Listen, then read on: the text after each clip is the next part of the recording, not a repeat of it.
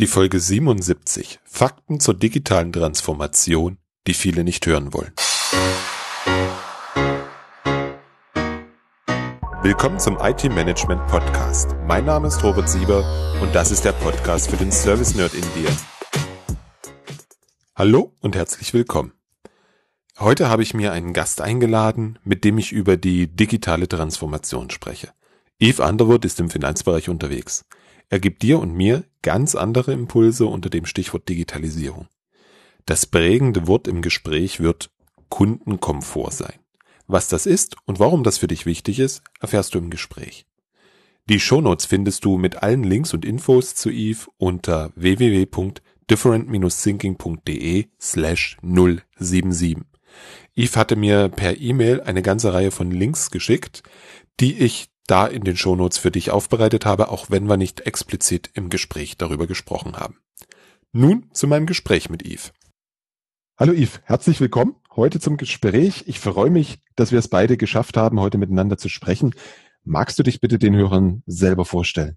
Ja, hallo Robert, äh, danke für die Einladung. Äh, mein Name ist Yves Underwood und ich bin bei der NAVAX Unternehmensgruppe für den äh, Geschäftsausbau im Finanzdienstleistungsbereich und in Deutschland zuständig. Und wir beschäftigen uns damit, dass wir Unternehmen helfen, ähm, digitale Transformation im Unternehmen umzusetzen. Und dabei unterstützen wir bei der Konzeption und dann schlussendlich auch bei der, beim tatsächlichen Doing. Wir haben uns vor wenigen Wochen kennengelernt. Wir waren beide zu Gast auf dem BCIO in Köln von Michael Gesso, der auch schon bei mir im Interview war. Eine tolle Veranstaltung und dein Vortrag hat meiner Meinung nach dazu beigetragen. Der hatte den Titel Diese Facts zur digitalen Transformation wollen viele CEOs nicht hören.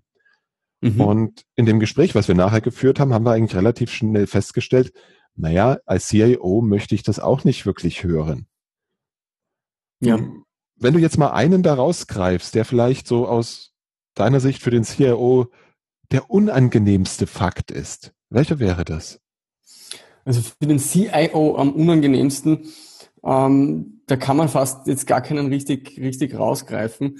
Ähm, ich würde mal sagen, dass äh, ein Thema, das alle betrifft auf, auf dem C-Level, ähm, ist schlussendlich das Thema, dass äh, es einen ähm, äh, unbedingten, äh, eine Bein, wie sagt man dazu, eine, eine, ähm, eine Einbeziehung der Fachbereiche und andere und eigentlich schlussendlich der operativen Bereiche benötigt und das Thema digitale Transformation äh, nicht alleine durch eine IT oder durch ein IT-Projekt ähm, durchgeführt werden kann. Ja.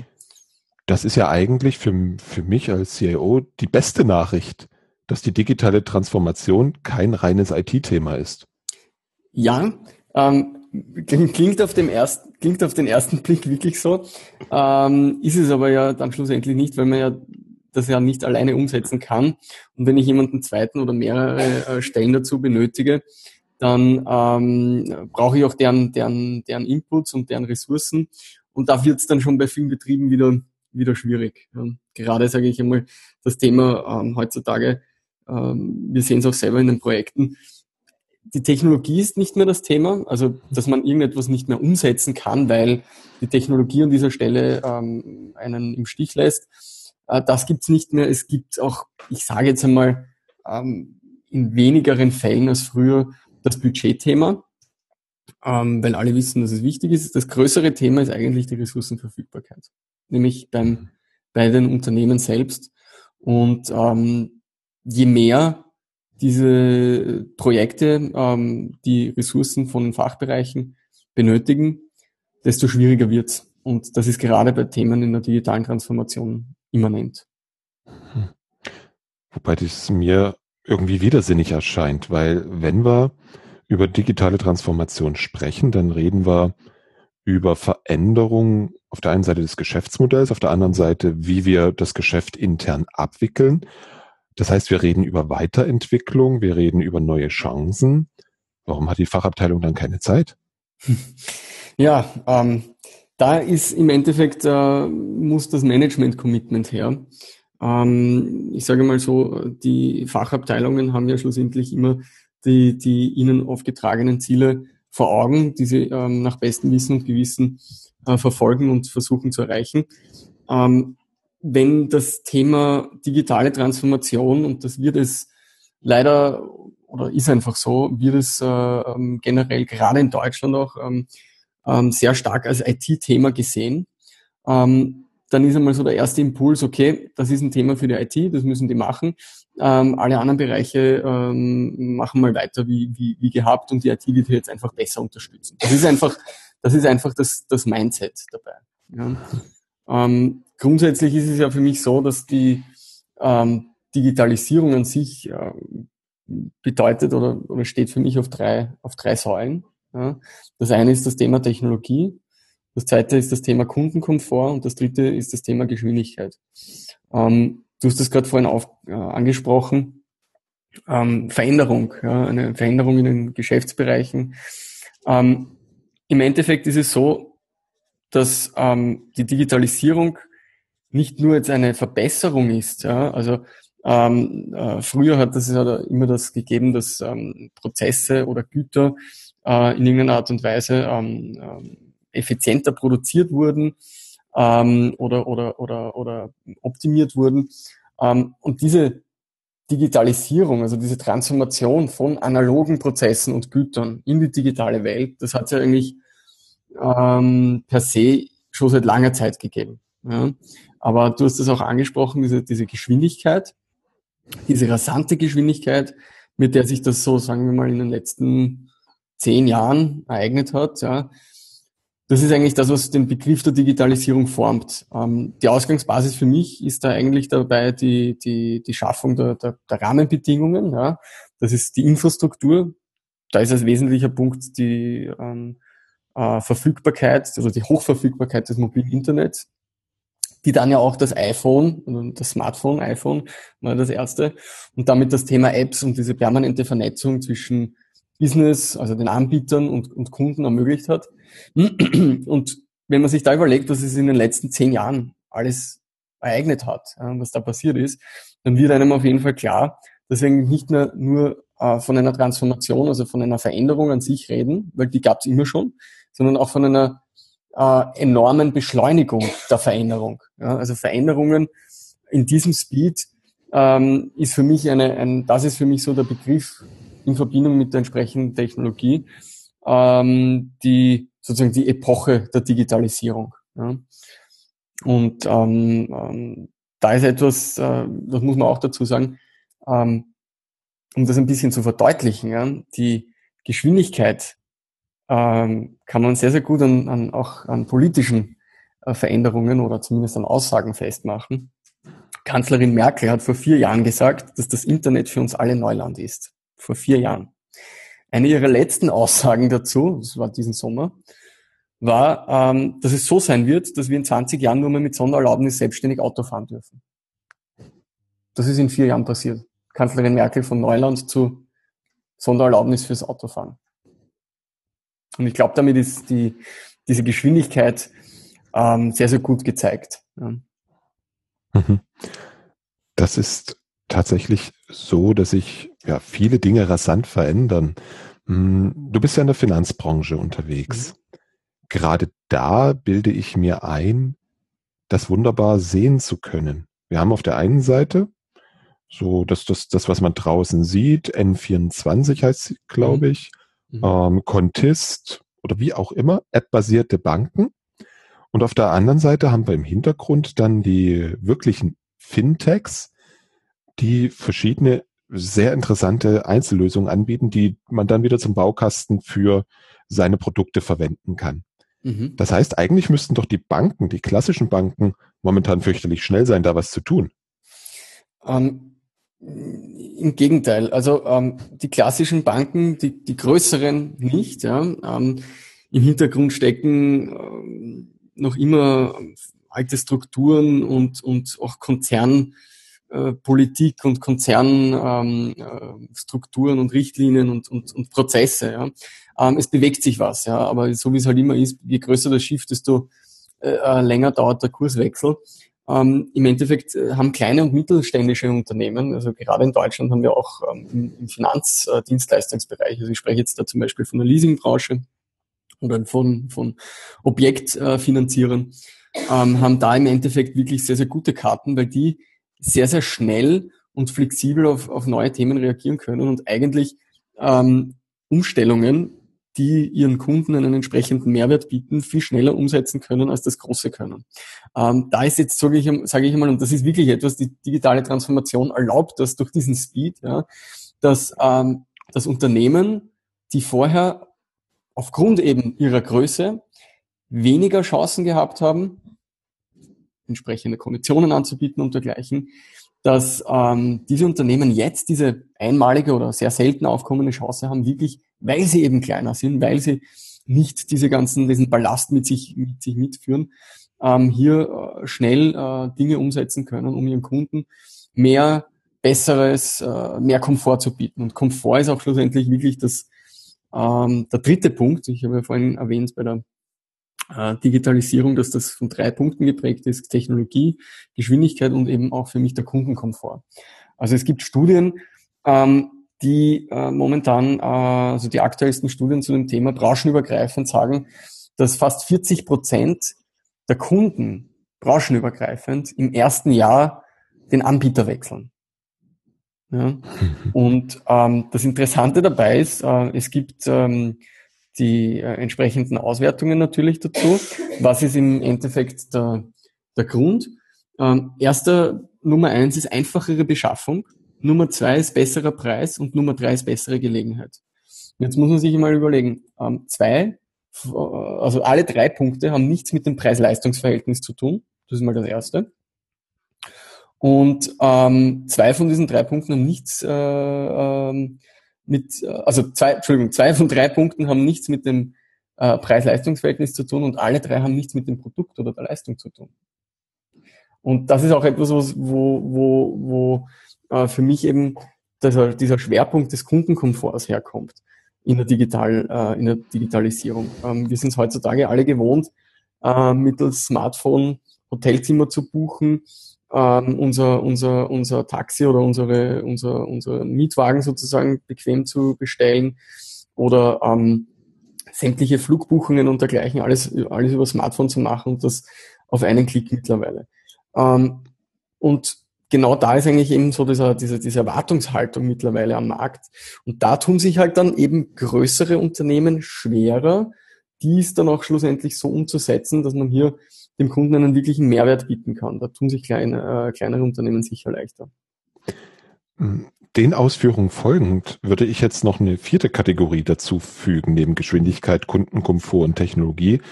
Hm, nennen wir es mal Unternehmensstruktur, Unternehmenskultur. Mhm. Weil das muss sich ja gerade in einem großen Konzern auch wandeln, oder?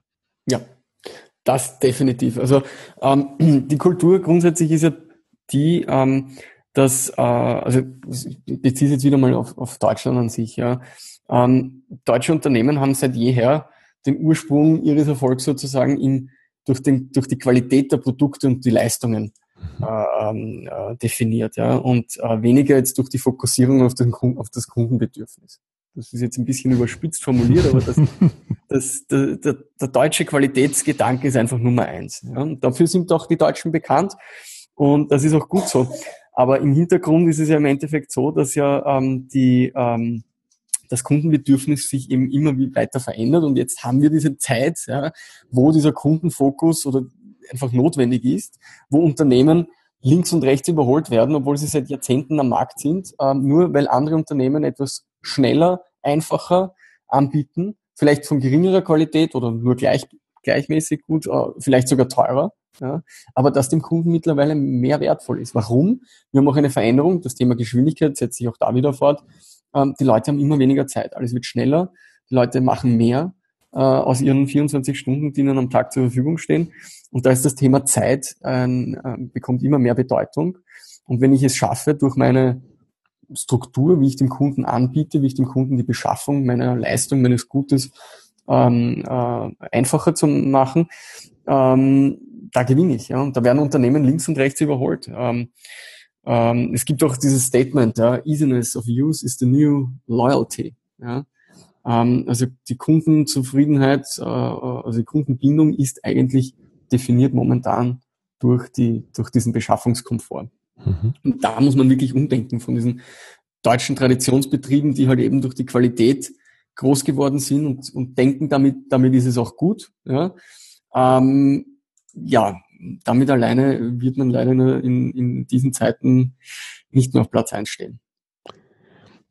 Jetzt haben wir genug über deutsche Unternehmen gelästert. Es gibt doch bestimmt auch positive Beispiele zum Thema Kundenkomfort aus Deutschland. Ja, also ähm, grundsätzlich, es gibt etliche deutsche Unternehmen, die das richtig gemacht haben. Aber beispielsweise ist ähm, äh, Otto Versand. Ja? Mhm.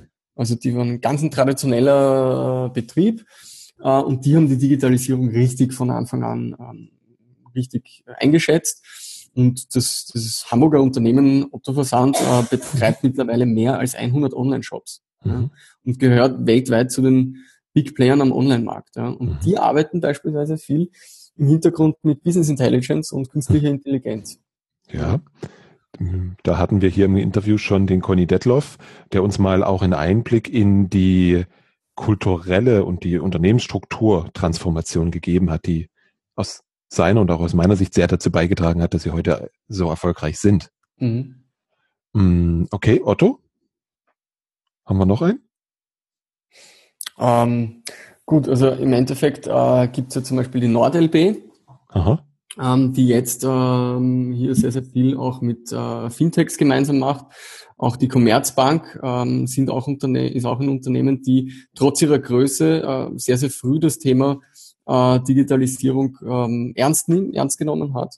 Und hier ist eine, das sage ich einmal, ähm, von, den, von den deutschen größeren Finanzinstituten definitiv am meisten hier macht in diesem Bereich und auch äh, haben einen eigenen, eigene Bereiche, ähm, äh, wo sie forschen, wo sie gemeinsam mit Startups äh, an Projekten arbeiten.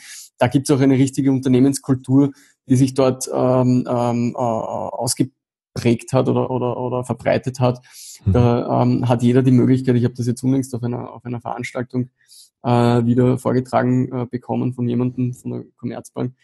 Die haben im Endeffekt die Möglichkeit, dass jeder aus dem Unternehmen hier ähm, äh, Vorschläge bringen kann, dann gibt es eine Möglichkeit, innerhalb von ein paar Minuten einen Pitch beim Vorstand zu machen. Und wenn der Vorstand das äh, als nachverfolgungs- oder weiterverfolgungswürdig empfiehlt, dann ähm, äh, haben die entsprechende Ressourcen, Budget und Zeit, äh, diesem Projekt nachzugehen. Also da gibt es schon etliche äh, gute Beispiele. Aber ich sage mal so, in der Mehrzahl ist es schon so, dass man in Deutschland auf jeden Fall viel mehr machen kann. Gerade mhm. mit der wirtschaftlichen Position, die Deutschland hat. Mhm. Davon sollte man eigentlich ausgehen. Mhm. mhm. Vielleicht bringe ich noch ein kleines Beispiel, wo, wo vielleicht auch mal deutlich wird, den Unterschied zu dem, was wir heute Enterprise IT nennen und dem, was heute eigentlich möglich ist. Ich bin, ich selber benutze einen kleinen Online-Dienst, nennt sich Billomat, kommt mhm. aus Deutschland, mhm. macht letztlich, hm, ja, ERP für kleine, mhm. für, für, für, Selbstständige, für Solopreneure, für ganz kleine Unternehmen. Mhm. Hm, funktioniert alles wunderbar, inklusive automatischer Rechnungseingangserkennung, mhm. also OCR über den Beleg. Ich brauche nichts mehr eintragen. Meine Konten sind online angebunden. Ich kann das direkt verbuchen. Es verbucht automatisch. Und mhm. das ganze Ding kostet, ich wollte gerade mal, ich kostet mich knapp so um die 20 Euro im Monat. Mhm. Auf der anderen Seite in der Unternehmens-IT bin ich jetzt gerade dabei, diese Belegerkennung zu etablieren. Und zwar automatisiert. Und das ganze Projekt kostet mich einen mittleren fünfstelligen Betrag. Mhm. Nicht 20 Euro im Monat. Und dort geht es für mich im Bereich Digitalisierung immer so ein klein wenig auseinander zwischen dem, was eigentlich möglich ist und dem, was wir in der Enterprise IT tatsächlich erleben. Hm, wie ist das bei deinen Kunden? Ist das ähnlich oder bin ich ein Einzelschicksal? Nein, ähm, da bist du definitiv kein Einzelschicksal. Ähm, es ist leider ähm, so, dass, ähm, äh, also ich sage mal so, diese, diese, diese, mittlerweile ist es wirklich überraschend, was es oder, oder beeindruckend, was es am Markt gibt für, für Softwareprodukte, gerade für, für Einzelunternehmer oder, oder ganz kleine Unternehmen. Ähm, und da liegt aber auch genau schon der, der Hintergrund. Ähm, aus meiner Sicht ist es so, dass man unterscheiden muss zwischen dem, was ich in der Masse anbieten kann, ob das jetzt ein, ein, ein, ein, ein, ein selbstständiger Maler ist, ein, ein, ein Masseur oder eine, eine ähm, Buchhalterin, die sozusagen für, für andere Unternehmen hier äh, Leistungen anbietet, ähm, die haben alle mehr oder weniger wirklich eins zu eins dieselben Bedarf. Mhm. Und ähm, da kann ich mit einer gewissen Anzahl an, an, an, an Möglichkeiten, die ich in einem technischen Paket schaffe, ähm, einer großen Masse, ich sage jetzt einmal einen Großteil der Anforderungen ähm, abdecken.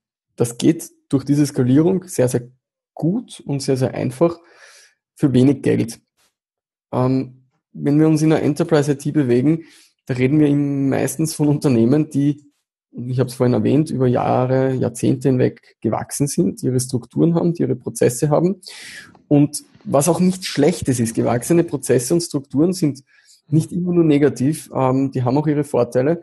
Die muss man zwar da und dort aufbrechen, gerade wenn es um neue Themen geht, aber generell haben die auch eine entsprechende Verpflichtung, ähm, die sie dann auch den, den, den, den Mitarbeitern haben, die sie auch in ihrem Umfeld haben. Und dann kommen auch noch solche Themen dazu wie gesetzliche Bestimmungen. Äh, gerade in Deutschland wird das Thema auch gerade im Finanzsektor immer, immer härter ähm, ähm, beobachtet und, und, und, und ähm, die Gesetze werden immer strenger. Ähm, und da kommt einfach ein enormer Aufwand dazu, dass man diesen Ansprüchen gerecht wird. Ähm, ein Kleinunternehmer oder ein Einzelunternehmer, der hat kein Problem damit, wenn er bei seinen äh, 20 Rechnungen, die er vielleicht am Ende der Woche schreiben muss, ähm, gewisse Dinge äh, noch immer zu Fuß oder sozusagen äh, das Workaround machen muss. Ähm, ein Unternehmen, das jeden Tag äh, 2000 Rechnungen schreiben muss, hat diesen Spielraum nicht mehr. Und ähm, ich glaube, im Endeffekt ist das ein wesentlicher Punkt. Und der zweite Punkt ist, ähm, auch aufgrund der, der ähm, bestehenden Systemlandschaften, die auch über Jahrzehnte hinweg gewachsen sind, die man da und dort verändern, austauschen kann, aber meistens äh, immer nur partiell. Ähm, und auf diese Dinge muss man Rücksicht nehmen. Es geht nicht anders. Eben gerade, wenn wir von integrierten Prozessen sprechen, die, doch, immer, immer wichtiger werden aus Effizienzgründen, äh, kommt man da schnell an die Grenzen. Das heißt, man, da wird es ohne einen entsprechenden Budget leider dann schwierig. Wobei ich es momentan genau andersrum erlebe. Ich erlebe, dass ich einen viel höheren Automatisierungsgrad im Kleinen habe im Vergleich zu dem Geld, was ich investiere. Mhm. Und auch absolut gesehen, als dass ich im, Gro im Großen habe. Ich bin bei dir. Eine bestehende Landschaft, eine bestehende Prozesswelt, Legacy-Systeme zu verändern, das kostet Zeit und das kostet Geld, keine Frage. Ich sehe bei vielen Softwareanbietern in diesem Umfeld nicht wirklich eine Besserung. Von wegen Modularität, Schnittstellen, Offenheit. Hm. Oder wie siehst du das? Ja, ähm, ich sehe das schon. Also gerade in den letzten Jahren, letzten fünf Jahren hat sich da schon aus meiner Sicht sehr, sehr viel getan. Also ähm, auch, auch Unternehmen wie Microsoft werden, werden offener. Ähm, es gibt viel mehr Möglichkeiten, heutzutage Systeme äh, miteinander kommunizieren zu lassen. Ähm, ich glaube, das Thema ist schlussendlich wirklich das, dass man als, äh, wie ich schon eingangs erwähnt habe, als kleines Unternehmen hat man es einfacher, sich an gewissen Standards oder an gewissen äh, äh, äh Veränderungen ähm, auszurichten. Äh, ein Unternehmen, das äh, 20.000 Mitarbeiter hat ähm, und eben entsprechende ähm, ähm Bestands, einen entsprechenden Bestand äh, mit sich bringt um, an IT, an Strukturen, da wird es einfach schwierig. Ähm, da hilft einem die beste Technologie nicht. Äh, da sind einfach so viele, viele Dinge zu beachten. Und man darf eins nicht, verge nicht vergessen. Das sage ich auch immer den, den, den, den, den Kollegen, äh, wenn, sie, wenn wir in Workshops gehen oder in, bei Unternehmen äh, Projekte beginnen. Schlussendlich arbeiten wir immer mit Menschen. Mhm. Und auch wenn das ein 20.000 Mann Betrieb ist, die fünf, zehn, 15, sollen es meinetwegen 25 Leute sein, die da in einem Projekt ähm, am, am Tisch regelmäßig sitzen. Das sind alles Menschen. Mhm. Und ob das ein 20.000 Mann Betrieb ist oder ein 20 Mann Betrieb, es sind noch immer schlussendlich Menschen. Und diese Menschen haben entsprechende ähm, Aufgaben, Erwartungen, eine eigene Agenda ähm, und ihre Ziele. Und ähm, je größer das Unternehmen ist, desto mehr Komplexität herrscht in diesen, ähm, ich nenne es jetzt einmal Rahmenbedingungen, die uns diese Menschen vorgeben. Und ähm, da hat es natürlich ein Einzelunternehmer äh, viel leichter, weil der auf sowas nicht Rücksicht mhm. Der sagt, okay, ich suche mir die Software aus, äh, ich orientiere mich an diesem Standard, ich mache das, ich habe die super volle Automatisierung, gewöhnt sich genau an diesen, diesen, diesen, diesen Status, wobei ein anderes Unternehmen, wenn das eine ähnliche Automatisierung hätte, schon wieder 17 andere Baustellen offen hätte, weil was wäre denn dann in dem Fall X und in dem Fall Y?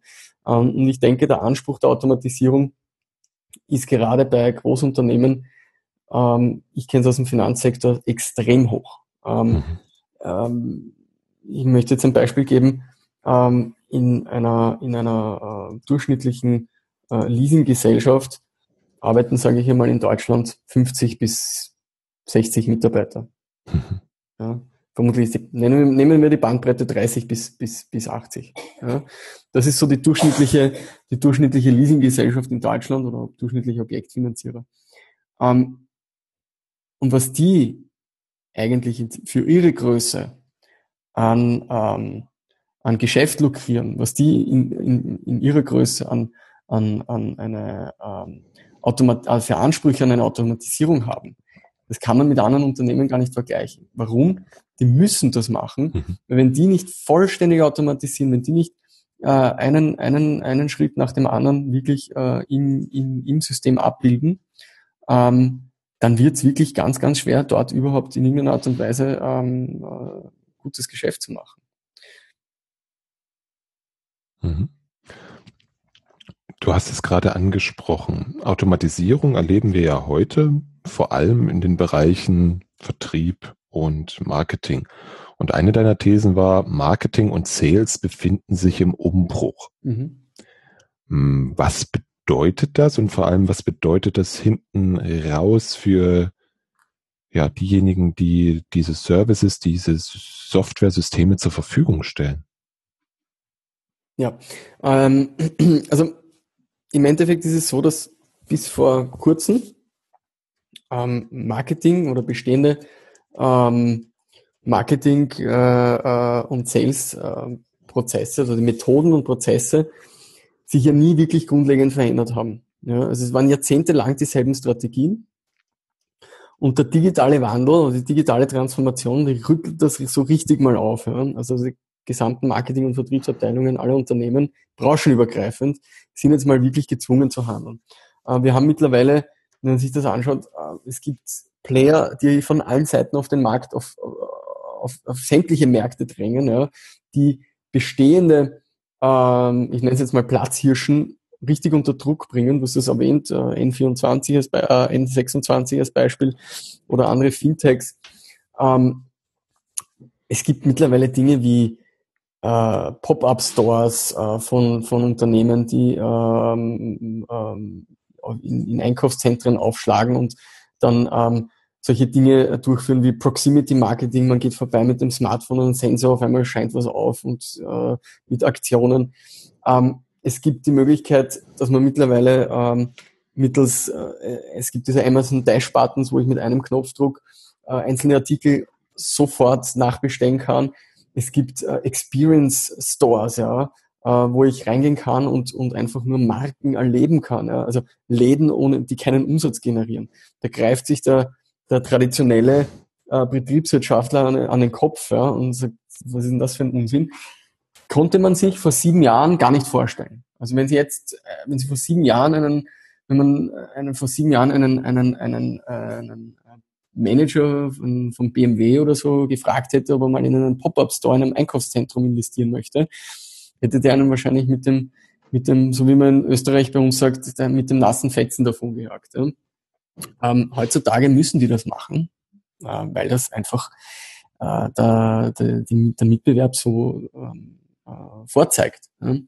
Und es ist immer die, schlussendlich die Frage, wie gehe ich mit diesem mit diesen, mit diesen Dingen um? Ähm, schaue ich mir das an und, und nehme die für mich oder aus meiner, äh, für meinen Markt oder meine Produkte äh, sinnvolle Dinge an oder, oder mache ich dann nicht mit und schau mal, was passiert? Das Ergebnis ist relativ vorhersehbar. Es gibt so wie bei allen großen Veränderungen, und das ist eine, äh, gibt zwei, zwei, zwei Outcomes. Das eine sind Gewinner und das andere sind Verlierer. Und diejenigen, die jetzt nichts machen, die werden definitiv nicht zu den Gewinnern zählen. Und ähm, Marketing und Vertrieb ist eben, wir haben es vorhin gehabt, das Thema Kundenkomfort, durch diesen extrem getrieben. Also das sind momentan Getriebene. Mhm. Und wenn du gesagt hast oder gefragt hast, nach, was, was ist da das, das, Ergebnis für diejenigen, die dann schlussendlich diese Software oder diese, diese Technologie bereitstellen oder zur Verfügung stellen, wir müssen uns viel mehr beschäftigen mit dem, ähm, mit, den, mit dem Markt an sich. Wir müssen viel mehr Beratung liefern für ähm, die ähm, Geschäftsmodelle oder die Geschäftsprozesse an sich. Dort, wo früher, sage ich einmal, der klassische IT-Berater äh, aus, Auslangen funden, gef gefunden hat, indem er äh, seine Software in- und auswendig gekonnt hat und dem Kunden beigebracht hat, wie er sie bedient. Diese Zeiten sind vorbei.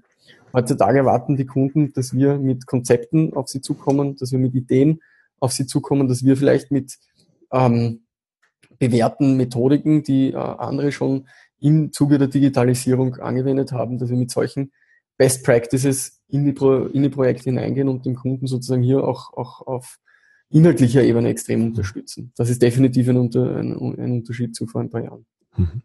Hm, jetzt hast du mir unbewusst eine Steilvorlage geliefert. Okay. Ähm, es gibt ja bei jedem Menschen so ein paar Trigger. Einer meiner Trigger heißt Best Practice. Ja. Ähm, und dein Einstieg mhm. in den Vortrag war das Thema Cargo-Kult. Ja. Und Best Practices sind für mich eindeutig Cargo-Kults. Nein, ähm, aber vielleicht ganz kurz den Cargo-Kult zu erklären. Der Cargo-Kult ist ja eigentlich etwas, also ein, ein, ein Begriff, der ähm, sich aus dem heraus geprägt hat, dass im Zuge des Zweiten Weltkriegs die Amerikaner bei in, ähm, im äh, Pazifik in den Inseln so um Papua-Neuguinea herum sich dort äh, kurzfristig mal niedergelassen haben, um von dort aus den, den, den Angriffskrieg gegen Japan äh, besser führen zu können. Und die Amerikaner haben sich dort halt eben ihre Basen aufgebaut, ihre, ihre Flughäfen aufgebaut. Und äh, die dortigen Einheimischen, die Eingeborenen, die haben ja vorher noch nie Weiße gesehen, geschweige denn solche. Und ähm, die haben dem ganzen Spektakel zugesehen und dann, wie die Amerikaner abgezogen sind, ähm, ist man dann später draufgekommen, haben die ein sehr ähm, merkwürdiges Verhalten an den Tag gelegt, nämlich haben die ähm, sich Embleme von den Uniformen in die Haut rein tätowiert und hereingeritzt. Sie haben angefangen, sich aus, aus Knochen und Holz äh, funkgerätartig aussehende Objekte zu schnitzen. Sie haben angefangen, dass sie ihre äh, Hügelkuppen äh, ähm, abroden und dort sozusagen Landebahn-ähnliche äh, äh, Flächen zu, zu äh, erzeugen. Schlussendlich haben sie äh, auch aus Stroh und Holz äh, Flugzeuge nachgebaut, die genauso ausgesehen haben wie die echten Flugzeuge. Ähm, was haben die gemacht? Die haben Flughafen gespielt und die haben, äh, der Hintergrund war der, da ist man dann draufgekommen, die haben diese Amerikaner niemals jagen oder sammeln gesehen und dennoch sind Cargo-Pakete vom Himmel gefallen mit Nahrung und, und sonstigen äh, äh, Gütern, die sie benötigen. Und für solche Eingeborenen gibt es nichts, was dem Paradies näher kommt, als Nahrung, die vom Himmel fällt.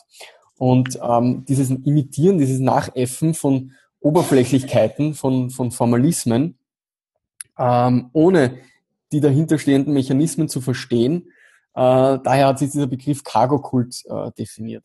Und der Cargo-Kult ist eben nichts anderes als ein, ein, ein Begriff für das Kopieren von Oberflächlichkeiten, von Formalismen. Ähm, ich sage jetzt ein Beispiel davon ist, dafür ist, wenn ich jetzt anfange als äh, ähm, Direktor eines mittelständischen Betriebs äh, auf einmal jetzt im Kapuzenpulli herumzulaufen und äh, damit jetzt die Vorstellung habe, ich werde der nächste Mark Zuckerberg. Ähm, das wäre jetzt ein Cargo-Kult. Ja. Ein anderes Beispiel, äh, vielleicht bisschen näher an der, an der Technologie ist, ich mache jetzt eine App, nur damit ich auch eine App habe und weil alle anderen eine App haben, aber ich weiß eigentlich nicht wirklich, was ich damit mache. Ich bringe dem Kunden keinen Mehrwert, ich bringe dieselben Informationen wie auf der Webseite und auch dieselben Möglichkeiten wie auf der Webseite. Damit werde ich nichts äh, äh, erzwingen können und auch keine Verbesserung und niemand wird das annehmen. Das wäre jetzt ein Beispiel für den Cargo-Kult in diesem Sinne. Äh, Best Practices sind äh, tatsächlich ähm, Prozesse oder äh, Ideen, die sich woanders bewährt haben, die man ähm, bei einem Betrieb verwenden kann, um eben dort äh, bestehende äh, Prozesse und bestehende nicht digitale äh, Zustände so zu verbessern, dass man schlussendlich dem Kunden einen Mehrwert und da wiederum den Kundenkomfort verbessert, äh, dem Kunden einen Mehrwert bringt und schlussendlich dem Unternehmen in irgendeiner Art und Weise ähm, hilft, eine, eine Besserstellung zu generieren. Muss man auch dazu sagen, nicht alle Best Practices funktionieren immer. Ja? Ähm, da muss man dann auch immer wieder erheben für, jewige, für jedes Unternehmen, ähm, was ist denn die Nische auf dem Markt. Ja? Selbst wenn ich zwei Banken miteinander vergleiche, ähm, haben die immer unterschiedliche Schwerpunkte. Da kann man jetzt nicht einfach eins zu eins äh, auch jeden, jeden, jeden äh, Erfolg von einer anderen, von einem anderen Unternehmen oder von einem anderen Institut äh, so übernehmen. Mhm. Darüber könnten wir jetzt ein Streitgespräch führen, weil das, was du zum Thema Cargo-Kult erzählt hast, erinnert mich doch massiv daran, wie viele IT-Abteilungen mit dem Thema ITIL umgegangen sind. Mit dem Thema, Entschuldigung? ITIL. Ja. Nehmen, Buch aufschlagen, Schulung schicken, die wichtigsten drei Prozesse einführen, mhm. Incident, Problem und Change, mhm. und sich dann nachher wundern, warum sich nichts verändert hat. Mhm. mhm. Da kommt ja auch der Trigger an der, an der Stelle her. Ich glaube, der wichtige Satz war, den du gebracht hast, mh, hm, sinngemäß nicht ohne eigenes Nachdenken, nicht ohne die Mechanismen dahinter zu verstehen, das anzuwenden. Richtig. Das ist für mich der entscheidende Satz an der Stelle. Es gibt da auch ganz interessante Dinge. Also ähm, es geht ja nicht nur darum, dass ich jetzt bestehende Prozesse eins zu eins so digitalisiere. Ja? Also mhm. Äh, gibt ja dieses, dieses äh, äh, wunderschöne Zitat vom äh, Thorsten Dirks zum mhm. Thema, äh, also der CEO von Telefonica, der mal gesagt hat äh, in einem Interview mit der, ich glaube, das war mit der Süddeutschen, ähm, wenn Sie einen Scheißprozess haben und den digitalisieren, dann haben Sie einen scheiß digitalen Prozess. Ähm, ich glaube, nichts trifft's passender. Ja. Ähm, man kann, man muss sich wirklich zwei, man muss sich mehrere Dinge ansehen. Man muss sich ansehen, okay, wo stehen wir momentan im Vergleich zum, zum Mitbewerb? Wo wollen wir hin? Ähm, und wie können wir dem Kunden ähm, etwas bieten, was der andere dem Kunden so in dieser Form nicht bieten kann. Und ich möchte ein Beispiel bringen, ganz mhm. andere Branche, ähm, wo man wirklich richtig so dieses, dieses, ähm, äh, diesen äh, Fokus, Fokus auf den, auf den, auf das Kundenbedürfnis ja, ähm, setzt. Beispiel Nespresso. Ja. Mhm. Die sahen das Kundenbedürfnis als zentrales Element. Was war das Bedürfnis? Die haben sich wirklich hingesetzt und sich ganz lange, ganz stark darüber den Kopf zerbrochen, was wollen die Kunden? Die Kunden wollen hochqualitativen Kaffee, nämlich wie im Kaffeehaus, wie, am besten wie im, im Kaffeehaus in Rom oder in Mailand. Schnell, das daheim und ohne viel Aufwand. Das ist das ultimative Kundenbedürfnis für Kaffee zu Hause. Ähm, der Preis ist aber Nebensache. Der Kunde zahlt ja, wenn er dieses Bedürfnis befriedigt bekommt, das ihm woanders keiner bietet. Mhm. Dann ist der Kunde auch bereit dazu, in die Tasche zu greifen. Und da ist der Ansatz, das Kundenbedürfnis. Ähm, man muss sich da auch selber immer wieder hinterfragen. Ja? Also das können die Deutschen grundsätzlich hinsichtlich Qualität und Produktionseffizienz bewiesenermaßen sensationell gut. Aber wenn es um das Thema Kundenservice oder Kundenkomfort geht, dann nicht. Äh, es gibt auch ähm, ähm, das Thema, dass ähm, äh, in der, also es gibt Unternehmen oder, oder, oder Projekte, wo sich genau um, wo man sich genau um dieses Thema kümmert. Ja? Also beispielsweise die äh, Universität in St. Gallen in der Schweiz, die den Spin-off, ähm, das sich mit dem Thema Digitalisierung und Geschäftsprozessmodellierung beschäftigt. Ja? Und ähm, dies, da habe ich jetzt auch wieder unlängst einen Vortrag gesehen von jemandem äh, von der Universität St. Gallen, von diesem Spin-off, die sagen, das Denken in Geschäftsmodellen an sich, ja, also in diesen Bereichen, ja, Produkte, Vertrieb und so weiter, das ist das Problem. Ja. ähm, die haben, die haben eine, sich intensiv äh, beschäftigt mit Unternehmen, die in der Digitalisierung erfolgreich sind, ja, die innovativ Branchen verändert haben. Das haben die analysiert das waren, das Ergebnis davon waren 55 Muster. Ja? Ähm, ich greife jetzt eins raus davon, ja. Ein Ergebnis war äh, ein Muster, ich habe ein günstiges Produkt, aber ein sehr teures Verbrauchsmaterial. Da sind wir wieder beim Beispiel Nespresso. Ja. Äh, oder ich sage jetzt mal diese Rasierer. Ne? Ich kaufe einen Rasierer, der kostet nichts oder wird mir fast mitgeschenkt mit, den, mit den ersten Rasierklingen.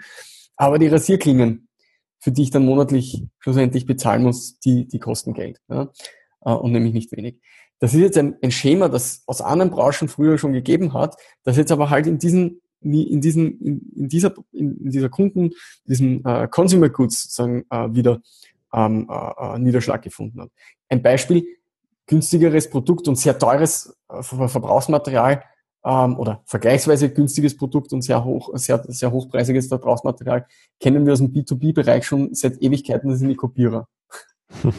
ja, also ich glaube, jeder, der, jeder, der mal in irgendeiner Art und Weise äh, in einem Büro einen Kopierer äh, die Ausgaben für den Kopierer nachverfolgen hat dürfen oder dafür verantwortlich war, der kennt das Thema. Wenn da irgendwas defekt ist, äh, zahlt man ohne Ende oder wenn man eben die, die entsprechenden Verbrauchsmaterialien dafür sind auch nicht billig. Dieses Schema ist eins von diesen 55 Muster, die sie da äh, herausgefunden haben, hat man dann halt jetzt in einen, in einen B2C-Markt reingebracht mit äh, Kaffee ja, für Nespresso oder die Gillette haben das damals halt mit ihren Klingen gemacht. Ja. Und das ist halt eben äh, dieser Ansatz, dass man eben den, ähm, sich aber überlegen muss, ähm, was will denn der Kunde? Und wenn ich etwas finde oder wenn ich herausfinde, was der Kunde wirklich will und ich es schaffe, das dem Kunden auch genau so zu liefern, dann ist der Preis momentan, das ist der Status quo, Nebensache. Hm, ich habe zwischendurch mal geschaut. Ich glaube, du sprichst vom St. Gallner Business Model Navigator. Ja, genau. Mhm. mhm. Dazu habe ich gerade gefunden, gibt es auch ein Buch mit diesen 55 innovativen Konzepten, von denen du sprachst. Das würde ich in den Shownotes mit verlinken, mhm. weil das klingt äh, ja, ja durchaus ja, interessant an der Stelle. Aha. Das Interessante an dem finde ich einfach ist, dass die, das Geschäftsmodell dahinter, was dann erfolgreich ist, ist das ist ja nicht bahnbrechend neu. Das gibt es in anderen Branchen oder in anderen Formen öfters. Und äh, es ist nur die Kombination von einem Geschäftsmodell mhm. mit der jetzt verfügbaren Technologie und dieser Geschwindigkeit der Veränderung in Kombination in eben einer atypischen Branche. Da kommt man dann immer wieder auf irgendwelche revolutionären Ideen. Und es gibt, wir haben auch das Thema Geschwindigkeit schon ein paar Mal gehabt. Geschwindigkeit, da gibt es Unternehmen, die setzen rein auf das Thema Geschwindigkeit. Mhm. Ja, ähm, ich möchte äh, ein, ein, ein Beispiel geben. Ja, also ähm, äh, Uber. Ja? Mhm. Ähm, Uber hat ähm, das, äh, also die sind, die sind weit davon entfernt, momentan schwarze Zahlen zu schreiben. Ja? Mhm. Aber die bauen jetzt die Infrastruktur und die Vernetzung auf. Ja? Und die setzen eigentlich darauf, dass die Veränderung der Mobilität weiterhin in diesem Tempo voranschreitet. Denn sobald, und jetzt kommt's, sobald die Autos keine Fahrer mehr benötigen, haben die ihren größten Kostenposten weg. Und dann geht das Geschäftsmodell von denen erst so richtig ab. Mhm. Frage ist nur, wie lange reicht der finanzielle Atem von ihren ähm, Shareholdern? Ja, und ähm, ist die Geschwindigkeit tatsächlich diejenige, mit der sich diese Entwicklung voranschreitet? Ähm, die setzen aber alles auf diese Karte. Also das ist jetzt zum Beispiel ein Beispiel eines Unternehmens, die setzen rein auf diese Geschwindigkeit und die setzen auf, auf in Wirklichkeit zwei Schritte in der Zukunft. Mhm. Ich glaube, da sieht man momentan eine ganze Reihe von Unternehmen, die auf die Zukunft setzen. Mhm. Bei manchen wünscht man sich, dass sie hm, das auch erreichen, bei anderen wieder nicht. Wie gesagt, also äh, da möchte ich auch dazu sagen, äh, es gibt jetzt viele Player am Markt, die ähm, in aller Munde sind, die jetzt jeder verwendet, ob die jetzt ähm, schwarze Zahlen schreiben, rote Zahlen, wie auch immer. Ähm, man muss auch sagen, diese Unternehmen, ob das jetzt Uber, Netflix, Amazon oder wie auch immer ist, das ist auch keine Wertung. Also das ist die Geschäftspolitik, die dahinter steht, ist ja oft ähm, teilweise ähm, ähm, zu hinterfragen. Ähm, das soll auch keine Wertung sein über diese Unternehmen an sich, sondern einfach rein Beispiele für die ähm, Ideen und Ansätze, die die am Markt bringen. Ja, es ist einfach interessant zu beobachten, wo mit und mit welchen Ideen man heute mh, hm, Geld verdienen kann. Und in dem Mhm. Buch, ich habe hier gerade das Inhaltsverzeichnis, da sind wirklich 55 verschiedenste Modelle aufgelistet. Um, und das, was, was, was dahinter steckt, sind vier Fragen. Und ich glaube, die sind auch für uns als IT-Dienstleister, egal ob in oder extern, ganz, ganz wichtig. Erstens, wer sind unsere Kunden? Zweitens, was versprechen wir ihnen? Drittens, wie stellen wir die Leistung her? Und viertens, wie erzielen wir Wert für die Leistung? Und das ist, glaube ich, ein Punkt, den darf sich auch eine interne IT-Abteilung stellen, Mhm. wenn sie dieses Thema Digitalisierung überleben möchte. Was möchtest du zum Abschluss den Hörern und mir zum Thema digitale Transformation noch mit auf den Weg geben? Also, ich würde sagen, also ich bin immer ein sehr positiv denkender Mensch und genauso sehe ich das Thema auch. Ähm, ich würde mitgeben, dass man sich das Ganze mit weniger Druck, sondern mit mehr Neugierde, so wie es ein kleines Kind hat, sage ich einmal, noch die Welt zu entdecken. Ähm, ich würde mir wünschen, wenn die Leute mehr mit, mit dieser Neugierde und mit, mit diesen, mit diesen, mit offenen Augen und, und, und, und großer, äh, ähm, großen Wissenstragen, was es hier Neues noch, noch auf uns zukommen wird, wenn die Leute das Thema oder die Themen, die damit mit der Digitalisierung zusammenhängen, angehen. Ähm, das würde auch den Leuten, sage ich mal, grundsätzlich mehr helfen. Ähm, aber auch eins, auf eins möchte ich auch hinweisen, dass man jetzt auch nicht glauben soll, dass sich jetzt alles so drastisch ändert in hinsichtlich, dass wir jetzt, weiß ich nicht, in zwei Jahrzehnten auf dem Mond leben oder, oder uns nur mehr noch flüssig oder von Algen, von gezüchteten Algen oder sowas ernähren werden. Ähm, also ich glaube, es werden sich, es wird die Geschwindigkeit wird sich vielleicht sogar noch erhöhen von der Veränderung. Ähm, ich bin mir sicher, dass wir ähm, sehr bald unseren Alltag gemeinsam mit Robotern bestreiten werden.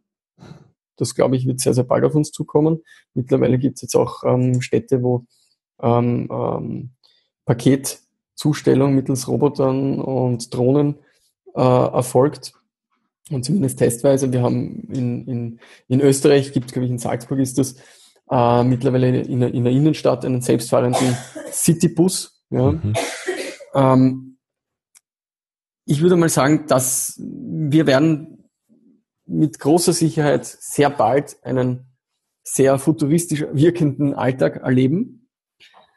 Ähm, aber ich würde allen mitgeben, dass man das mit weniger mit, mit, mit äh, Furcht und, und Verunsicherung betrachten sollte, sondern eigentlich ähm, mit positiven, mit einer positiven Einstellung. Denn ähm, ich glaube, überall, wo die Technologie ähm, besser geworden ist oder wo sich die Technologie weiterentwickelt hat, ähm, hat man sehr, sehr viel Positives auch für die Menschheit ähm, mitbekommen, puncto Medizin und dergleichen.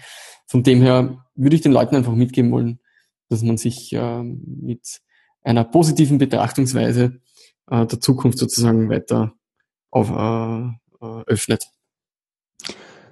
Ich fasse es zusammen. Lasst uns neugierig sein wie Kinder und das Neuland entdecken. Ja, so, so kann man das gut sagen. Ja. Wäre auch ein guter Spruch für Merkel, oder? Da, halt- da halte ich mich raus.